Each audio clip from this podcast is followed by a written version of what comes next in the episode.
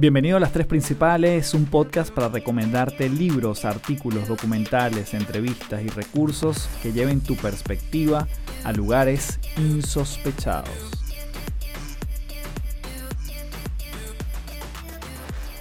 Hello, hello, bienvenidos a Las Tres Principales. Mi nombre es Carlos Fernández, arroba Café del Éxito en todas las redes. Gracias por llegar hasta aquí, principaleros y principaleras. Como saben, para mí esto es una súper alegría cada vez que yo me conecto en este podcast. Sobre todo porque hoy voy a estar hablando de algo que mm, yo lo he difundido por diferentes vías, pero muy atomizado. Es decir, no está solo en un lugar. Quizás lo he dicho en una entrevista, quizás hay unas cosas que están en mi primer libro, quizás hay otras que están en un blog que creo que está desaparecido. En fin, Quiero compartirte hoy algunas lecciones que yo extraje de eh, trabajar en el mundo corporativo y que todavía me acompañan, las cuales creo que pueden ser muy útiles para ti, que puedes estar bien sea en un mundo de emprendimiento, proyecto propio, estés trabajando para otra persona, porque son cosas que podemos aplicar en diferentes contextos. Obviamente yo he elegido algunas de muchas, de hecho estoy pensando ahorita aquí en vivo contigo que Probablemente esto amerite una segunda parte porque son muchas cosas que yo pude extraer después de 13 años trabajando en ese entorno. Hoy te voy a compartir 7 lecciones. Entonces estas lecciones las he dividido como siempre en tres partes porque esto se llama las tres principales y lo vamos a estar viendo cada una en los diferentes bloques. Así que antes de comenzar como siempre te invito a que seas parte de mi comunidad www.patreon.com slash café del éxito. Esta mañana, por cierto, estuvimos hablando y viendo un documental acerca de los nuevos hallazgos del estrés. Cómo el estrés tiene un lado B que a veces no se nos muestra y que no siempre es negativo como se suele asociar.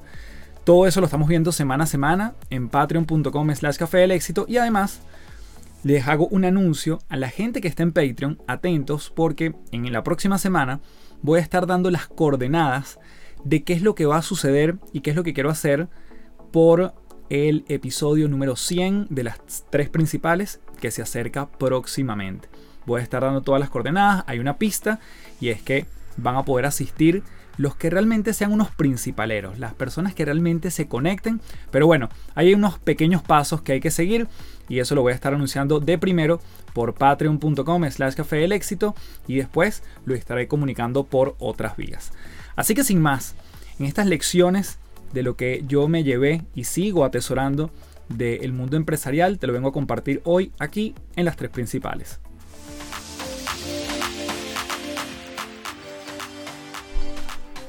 Y para iniciar voy a comenzar dándote un contexto de los trabajos que yo hice dentro de este mundo, que siempre estuve vinculado, diría yo, desde muy temprana edad. Cuando yo estaba en cuarto, quinto año de bachillerato, ya yo empezaba en el verano a ir, por ejemplo, a la oficina de mi mamá o donde era socio mi tío y me daban trabajos durante, digamos, esos meses donde no había clases y yo iba de office boy.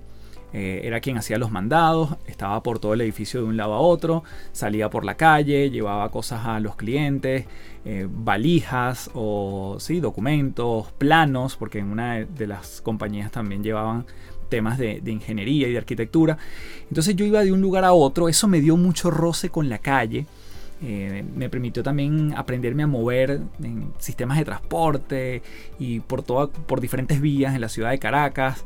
Llegué a, lugares que yo nunca había conocido tampoco por, por mi dinámica natural. Eh, finalmente yo estaba quizás en una burbuja y esto me permitió salir a otros lugares que yo no estaba tan acostumbrado y me encantó. Eh, fui muy feliz en esa época y casi que esperaba esos momentos para yo trabajar porque además, bueno, me ganaba mi plata, después yo tenía la oportunidad de, bueno, de gastarlo como quisiera. En fin, me dio mucho roce y mucha manera como de defenderme en la calle, de, tener un poco de malicia si se quiere. Entonces, eso fue como de mi primer trabajo. Luego estuve incorporando cuando llegó una compañía de teléfonos a Venezuela que se llamaba Digitel, o se llama todavía así, y yo tenía, yo vendía celulares, pero digamos era como un freelance. Eh, era aliado de un agente o de una sucursal y yo estaba con mi folleto vendiendo en todas partes por mi cuenta y cada vez que me salía un cliente, básicamente iba a buscar el teléfono en esta sucursal y hacía la entrega con el cliente que yo había captado.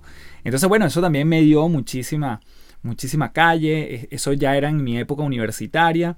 Eh, lo hice por, un tiempo y me gané mis comisiones y fui profundamente feliz. Ya llegó un punto en que, bueno, quiero ya como profesionalizar esto, quiero empezar a trabajar en lo que yo trabaja, en lo que yo estudiaba, que era el área de recursos humanos. Eso fue lo que yo estudié. Yo estudié una carrera en Venezuela que se llama Relaciones Industriales en la Universidad Católica Andrés Bello. Y mm, también empecé a incursionar, empecé a tener algunas entrevistas y la verdad que un día llega la oportunidad donde me toca entrar en una empresa de telecomunicaciones y, bueno, y quedo, quedo en el departamento de recursos humanos como pasante. Eso fue durante un tiempo, para hacer el cuento corto, me dejan fijo a los años. Y como personal fijo empiezo a trabajar tiempo completo, antes trabajaba medio tiempo, luego estoy un tiempo trabajando directamente en recursos humanos. Y luego paso al área de mercadeo o de marketing de la misma compañía. Me dieron la oportunidad, me postulé un cargo, me fue súper bien. Bueno, hice varias postulaciones, me postulé como tres veces para distintos cargos hasta que quedé finalmente en uno porque me, me apasionaba ese mundo del mercadeo y poder eh, generar estrategias y tener mucho más contacto con el cliente final y la parte creativa siempre me llamó muchísimo la atención. Ahí pasé, yo diría que mucho tiempo de mi, de mi carrera hasta que un día decidí partir e irme a otra compañía porque ya para ese entonces yo estaba dando clases en la universidad y como daba clases de marketing, una de las cosas que más me llamaba la atención era también conocer el mundo del consumo masivo. Em, ¿Qué pasaba en ese mundo? ¿Cómo se manejaba el marketing en, esa, en esos ecosistemas? Y ya yo tenía muchísima experiencia en el mundo del servicio. Y entonces yo dije, bueno, vamos a dar el saldo a otra compañía. Afortunadamente se me da la oportunidad y empiezo a trabajar en una empresa de consumo masivo específicamente que vende ron, esta bebida espirituosa llamada ron. Entonces ese es el, mi paso por el mundo corporativo, ahí te estoy resumiendo 13 años, incluso un poco más porque este, metí los, los primeros pasos cuando ya estaba en el colegio, pero me llevé lecciones muy valiosas, conseguí afortunadamente muchos mentores, conseguí amigos que yo siempre escuchaba y gente muy, muy, con mucha experiencia que decía, yo no vengo a la oficina a ser amigos. Pero yo los conseguí, afortunadamente. Son pocos, pero son de los que mantengo todavía en mi WhatsApp, en mi cotidianidad, en un mensaje. Sé que son personas que están allí y yo estoy ahí para ellos. Entonces, la verdad que a mí me gustó mucho mi pase por allí. En el trayecto, estando en este mundo, se me da la oportunidad de yo irme a estudiar inglés eh, a pulir el inglés en los Estados Unidos y también trabajar dentro de una organización me permitió darme ese espacio de ir y venir y me mantenía mi puesto y mis condiciones. O sea, fue un lugar donde yo me lo disfruté muchísimo. Entonces voy a comenzar con la primera lección que no tiene que ir en un orden cronológico, pero bueno, efectivamente es la lección número uno que quiero compartir contigo.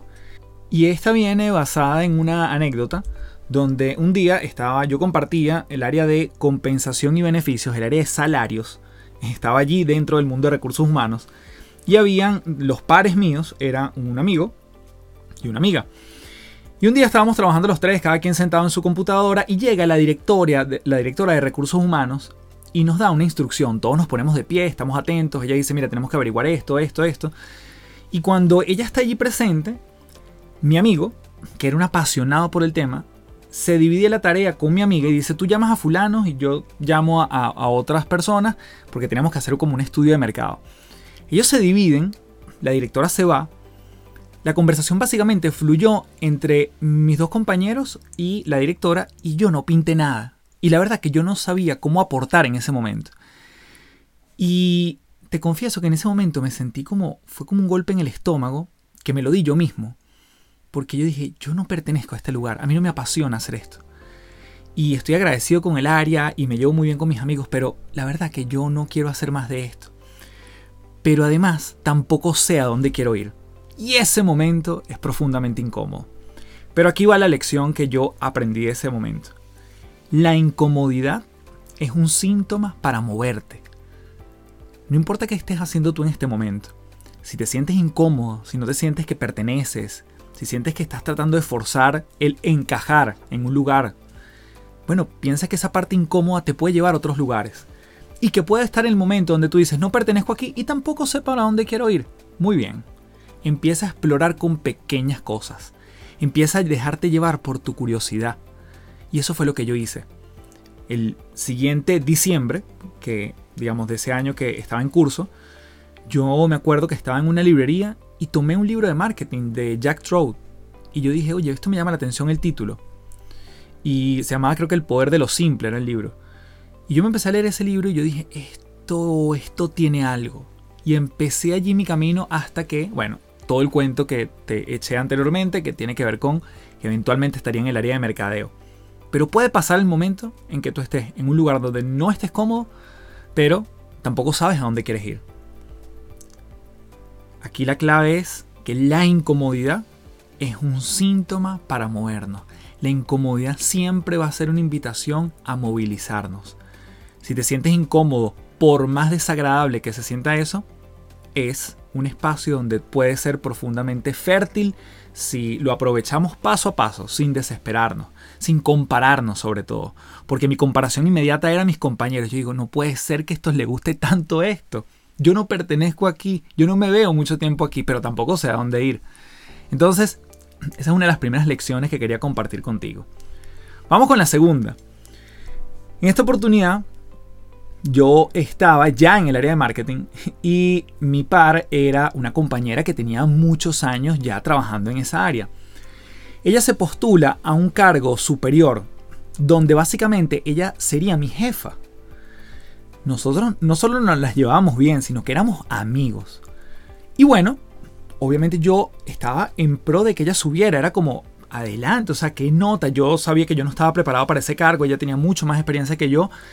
Llega la vacante, la verdad que se tardaron muchísimo en el proceso, fueron entrevistas, hasta que bueno, la, la entrevistan a ella y eventualmente le ofrecen el cargo y ella se convierte en mi jefa. Es decir, alguien que es par tuyo se convierte ahora en tu jefa. Alguien con quien compartía fiestas, confidencialidades y ahora es tu jefe. Y tú dices, bueno, no, pero ahora hay más confianza con el jefe. Sí, pero es tu jefe. Entonces está el elemento de la jerarquía. Ella también tenía un desafío enorme de, bueno, ahora cómo, cómo yo le exijo eh, a, Café que, bueno, tenemos muchos años compartiendo juntos. Pero em, llegó un amigo, que a este sí le voy a dar crédito, porque la verdad que él, tuvo todo el crédito en ese momento, donde yo también sentía que, oye, no sé cómo manejar esto, este, ahora es mi jefa, ella también se empezó a distanciar un poco, yo también en consecuencia, y al principio no funcionaba muy bien la dinámica, hasta que él me dijo, si tú la haces brillar a ella, tú también vas a brillar.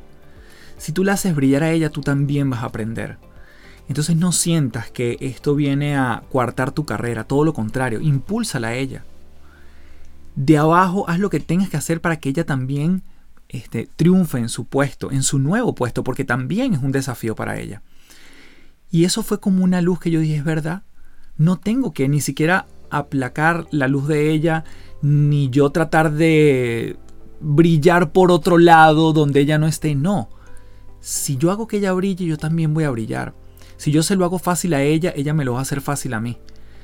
Entonces, esa es la segunda lección haz brillar al otro y tú también brillarás. Cuando empezamos con el tema de competencia, conflicto, y tú sientes que el otro lleva una delantera, o que bien sea tu socio, o bien sea tu mamá, o tu esposo, o tu pareja que está brillando, y tú dices, bueno, pero entonces yo estoy atrás, estoy en la sombra. No, no, no.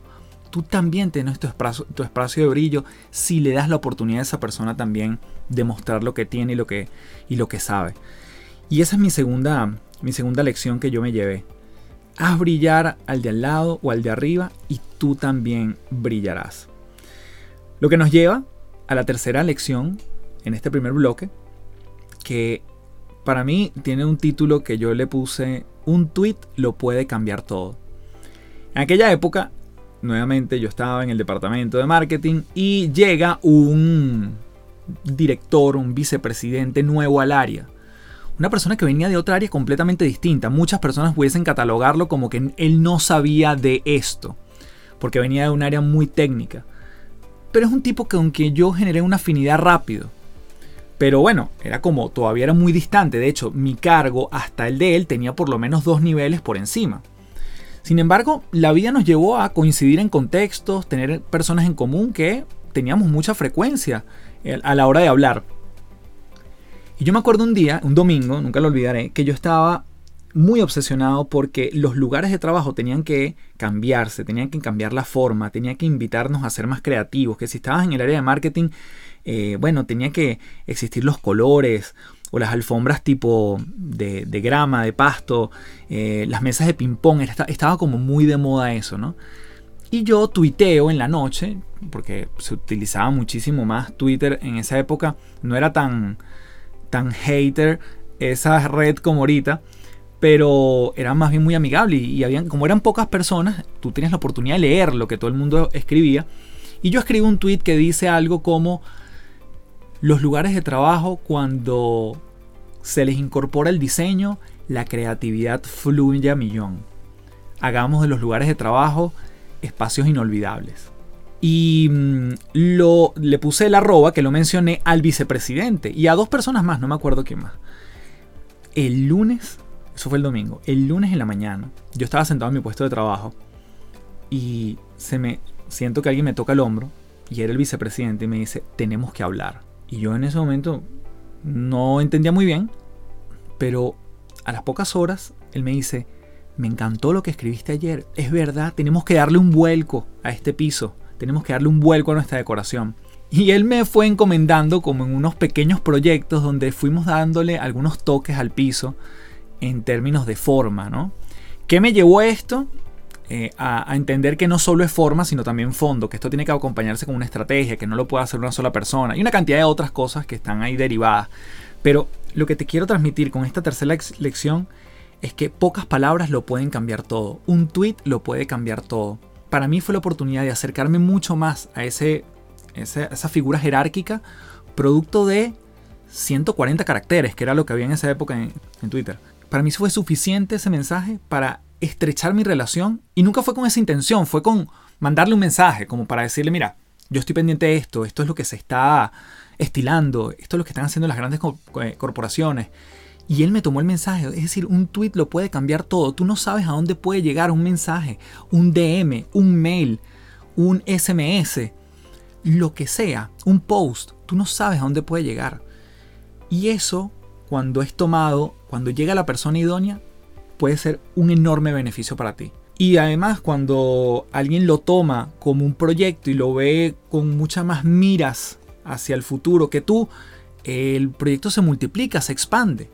Entonces, ¿cómo puede cambiar la historia de alguien en una carrera, en un emprendimiento, en una corporación, por pocas letras, por pocas palabras? ¿sí? Y esto quizás para bien o para mal. Ah, está bien, válido, porque alguien puede haber dicho, bueno, si tú escribes algo que no es tan positivo, probablemente esto vaya en detrimento tuyo. Sí, también. En este caso te cuento es mi historia. Un tweet definitivamente lo puede cambiar todo. Así que bueno, con estas primeras tres lecciones las repaso. La incomodidad es un síntoma para moverte. Lección número uno. Haz brillar al de al lado al de arriba y tú también brillarás. Y definitivamente pocas palabras o un tweet lo pueden cambiar todo. Con esto nos vamos entonces en este primer bloque de las tres principales y vamos entonces con la lección 4 y 5 en esta segunda parte del podcast.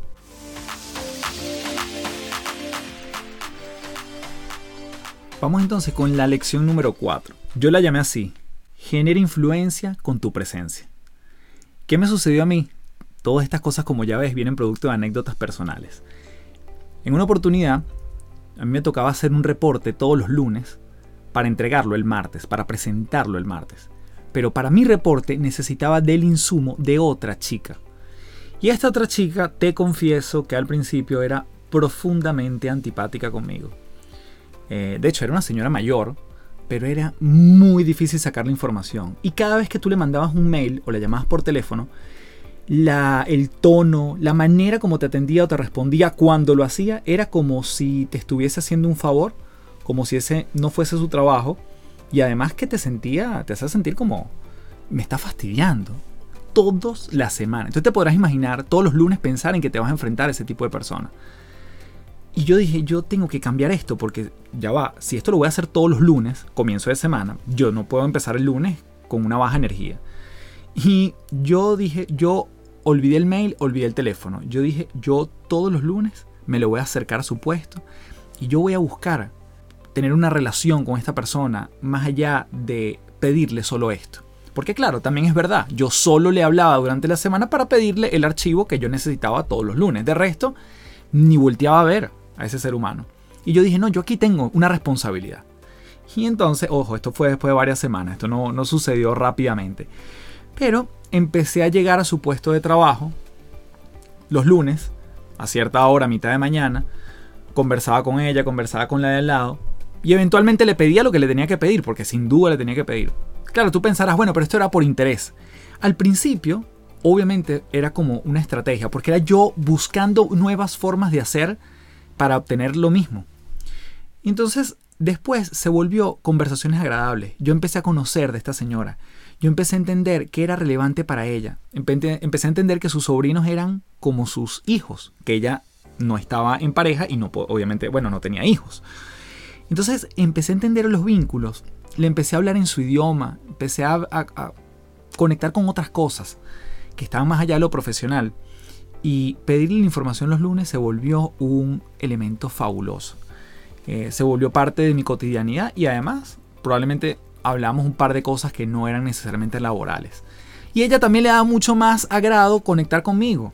Ya cuando yo llegaba no era la cara de fastidio, no era el tono eh, displicente, no era el correo en negrita, donde me, me colocaba estas palabras en, mayúscula o en negrita para resaltarme algo. Ya era una actitud mucho más fluida. Entonces, la presencia en vivo genera influencia. ¿sí? Si quieres generar influencia, procura tener más presencia. Y esto yo lo utilicé porque lo empecé a ver como algo importante. Y me, me empecé a mover por todo el edificio yo me empezaba a mover eh, al área de finanzas y sabía que si yo me le paraba en el puesto de trabajo a alguien y conversaba y hablaba de algo y de paso además le pedía la información, lo obtenía más rápido que el promedio de mis compañeros. ¿sí? Y por supuesto, en casos de emergencia todavía más. Olvídate de un correo, olvídate de teléfono.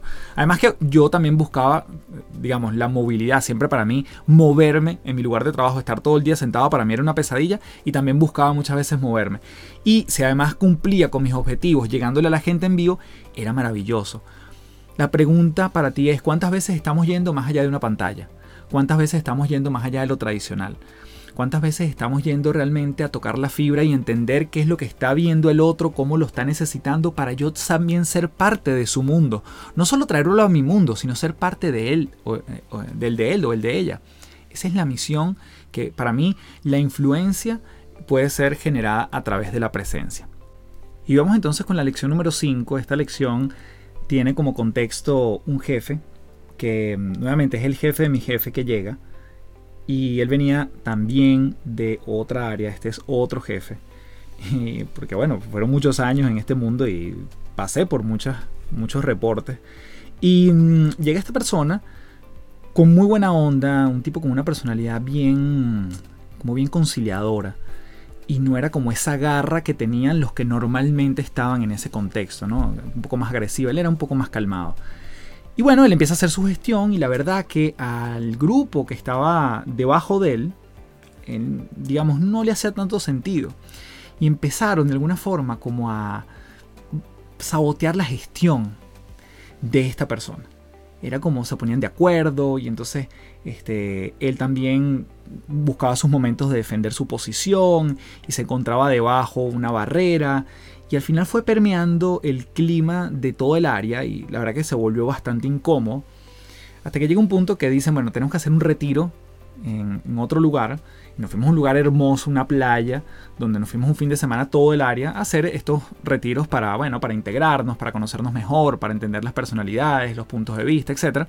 Y la verdad que nos fue súper bien. Para mí fue un antes y un después, sin duda, lo que pasó después que fuimos a ese encuentro. Y desde allí él empezó a, a mejorar en su gestión. Sin embargo, en el tiempo no fue como su lugar donde él estuvo más espléndido, ¿no? Y si bien esa posición era muy importante, estaba en un lugar muy estratégico de la compañía, con todas las miradas allí, él, bueno, de alguna manera fue también pasando a otro lugar. Llega un momento en que su jefe le dice, ¿sabes qué? Te paso a otro proyecto. Y este proyecto donde él estaba, después de estar básicamente en la cúspide, es un proyecto que está iniciando, que no tiene mayores perspectivas, que es una cosa como muy a largo plazo y que parece ser relegado. nuevamente, después de estar en la cúspide, en un puesto increíble, lo llevan a un puesto que mucha gente decía, no, esto es un despido indirecto. Lo están despidiendo indirectamente porque este cambio del, del cielo a la tierra no es posible. Pero yo aprendí de él la humildad, la resiliencia, el trabajo constante, el poder armar un equipo, el gestionar a tu estilo y resurgir como el ave fénix. Esta persona, un par de años después, estaba dando lanzamiento a ese pequeño proyecto que le habían dado y era una de las grandes promesas e iniciativas de la compañía. Se tenían muchas apuestas allí. Un negocio bastante complejo que él logró levantar y que ahora empezaba a lanzarse, que obviamente buscaba ventas, etcétera, etcétera, pero él lo sacó de cero y volvió a estar en un lugar protagónico de la empresa. Y yo creo que eso sucede mucho y esa es la lección que simplemente le puse el ave fénix, resurge como el ave fénix. Proponte resurgir desde los momentos donde a lo mejor estás abatido, donde las cosas no te salieron como esperabas, donde quizás te relegaron y te pusieron en una cosa aparte que ahorita no lo ves. Pero esta persona puso todas sus capacidades porque él era en esencia, tenía todas las habilidades para hacer ese u otros negocios. Quizás el anterior, que era, eh, tenía este rol protagónico, que todas las miradas estaban en él, quizás no era lo suyo. Él empezó a trabajar calladito, empezó a formar equipo sin hacer mucho ruido, pero el ruido fueron los resultados. Entonces, resurge como el ave fénix. Entiende que de las cenizas viene terreno profundamente fértil, que del polvo nacen nuevas ideas, que de la chispa viene el fuego y que del fuego vienen efectivamente los momentos en alta. Las organizaciones son como la vida misma, montañas rusas. A veces estamos arriba, a veces estamos abajo. ¿Dónde te encuentras tú hoy? Aprovecha si estás arriba. Y cuando estés abajo, trabaja callado. ¿sí? Que tus resultados hablen por ti mismo. Y eso me lo demostró esta persona, quien se convirtió para mí en un mentor definitivamente de vida.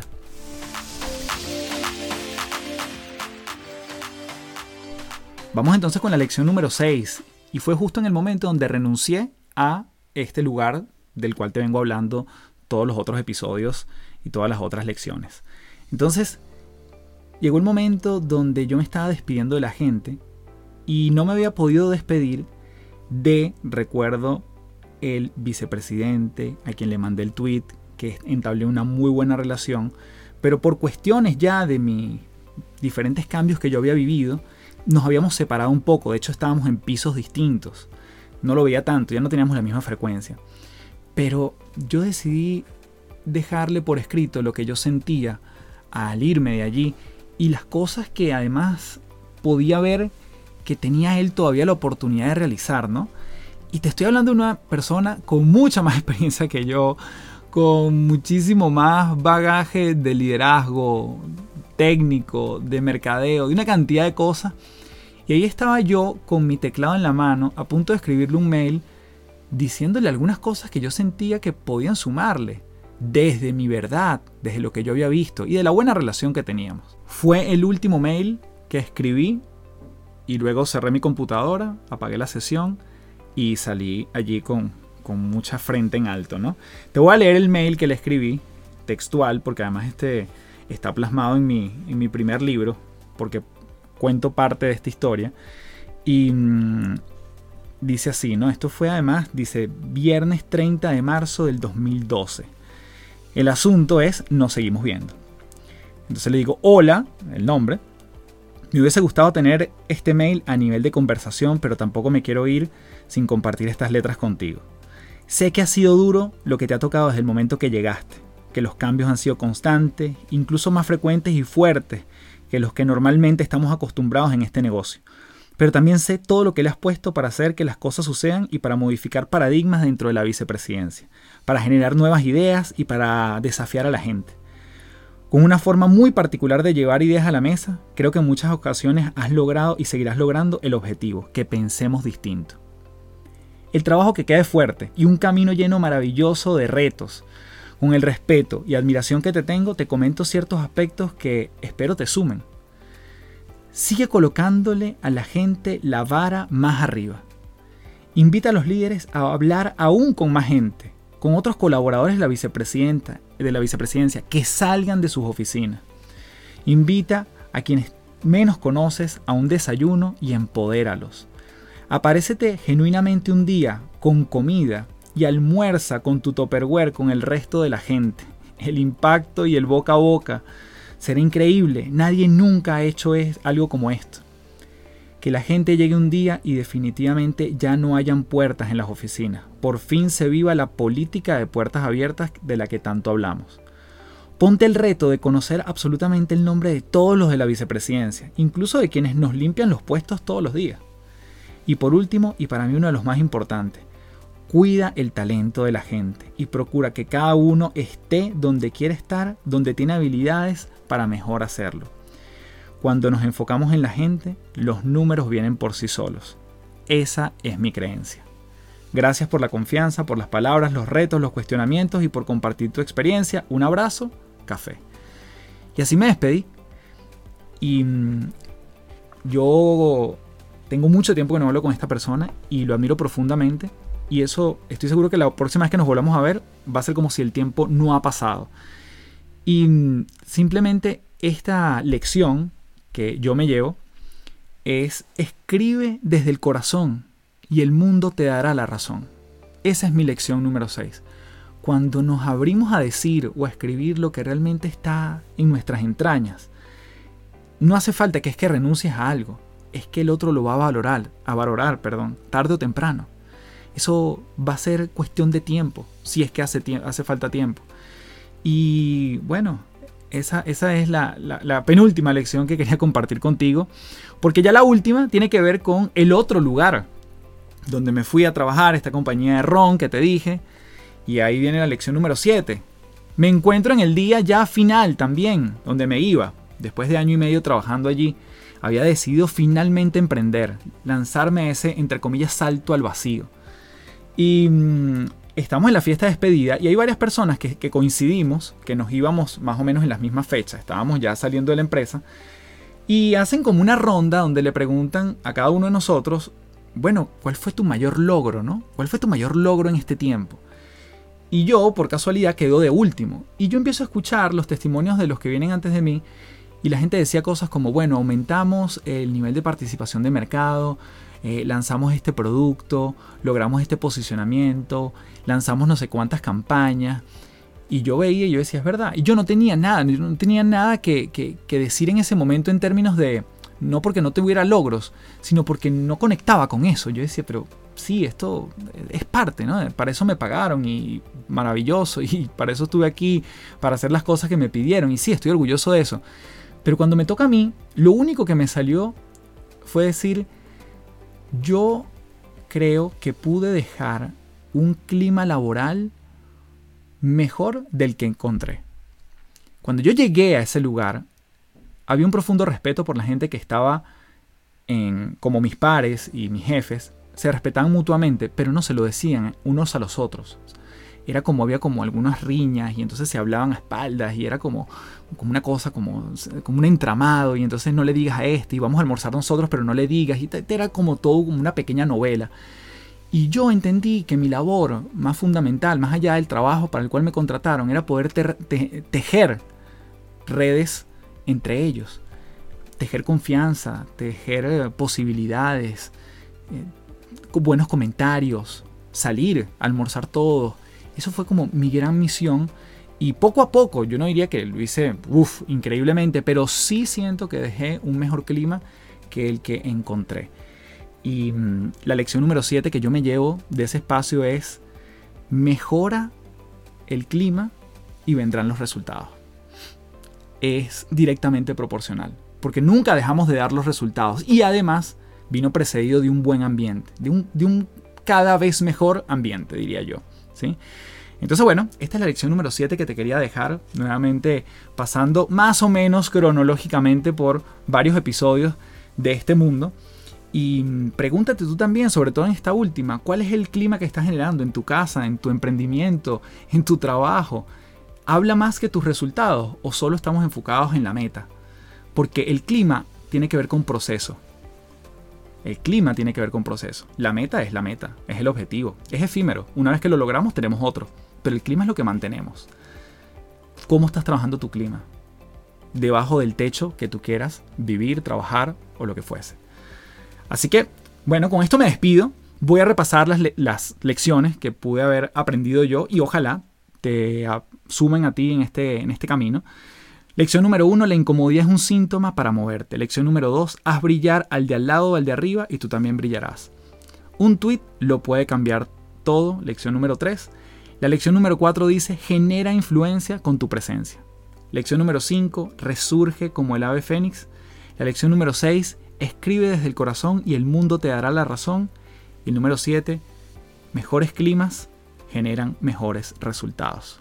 Por ahora me despido en este episodio. Déjame tu comentario en Apple Podcast, en Instagram, a ver si este modelo o este formato de elecciones de algo, hacemos una segunda parte, no lo sé, tú me lo dirás, porque mm, tengo muchas cosas que contar de este aspecto, así como de otros espacios que creo que pueden ser nutritivos y particularmente yo me lo disfruté un montón este episodio.